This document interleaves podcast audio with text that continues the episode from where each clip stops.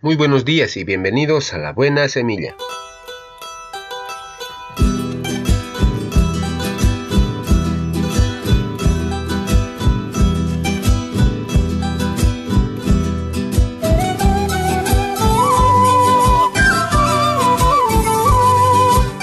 Hola, hola, ¿qué tal? ¿Cómo están?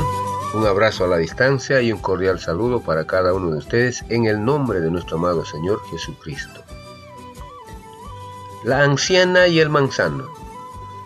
La historia de hoy expresa lo siguiente. Trata de una anciana que afanada plantaba un manzano. Estaba en eso, cuando se le acercó un hombre para decirle, ¿por qué planta usted árboles cuyo fruto usted nunca comerá?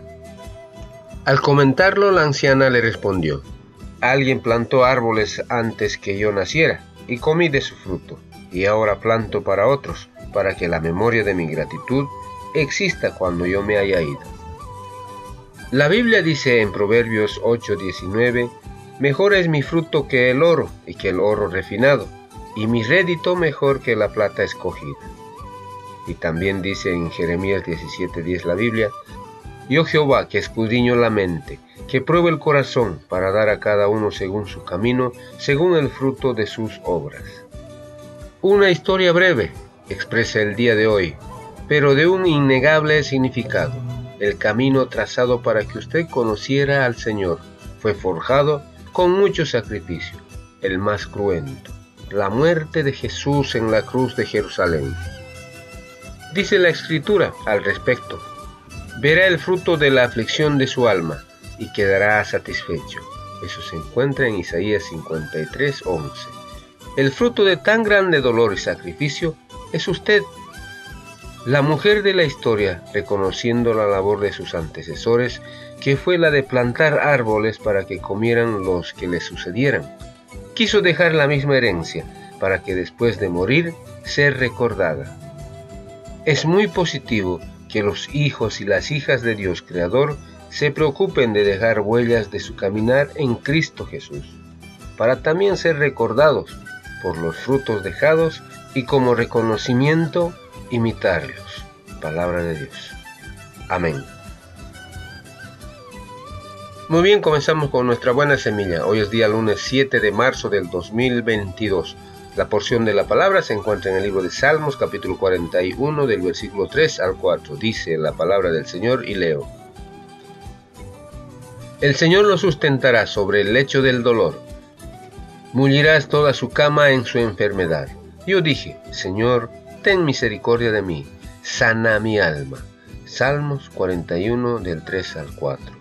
Título de nuestra reflexión, La Biblia habla de usted y de mí. Quinta parte. Es difícil hablar de enfermedad cuando el sufrimiento físico está ahí, cuando las fuerzas disminuyen, cuando el médico no puede garantizar nada, cuando estamos cansados de sufrir, cuando quisiéramos estar sanos, volver a nuestras actividades disfrutar de nuestros familiares y amigos, cuando incluso tenemos que soportar los comentarios incómodos de algunos visitantes que quieren expresarnos su simpatía. Los que están enfermos pueden encontrar en la Biblia expresiones o pasajes que corresponden a la que están viviendo, a sus percepciones.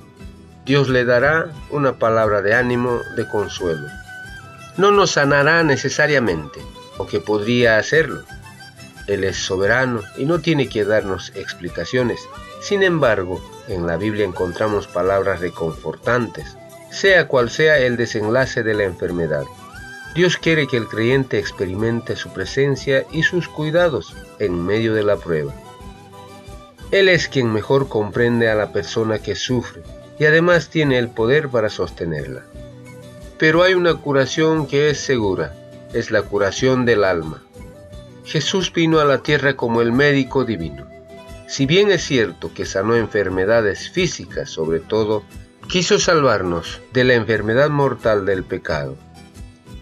Esta es la primera curación que debemos desear, pues todos los necesitamos y está asegurada a todos los que se la pidan.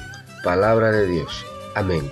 Muy bien, así terminamos hoy nuestra buena semilla. Nos vemos la próxima. Hasta pronto.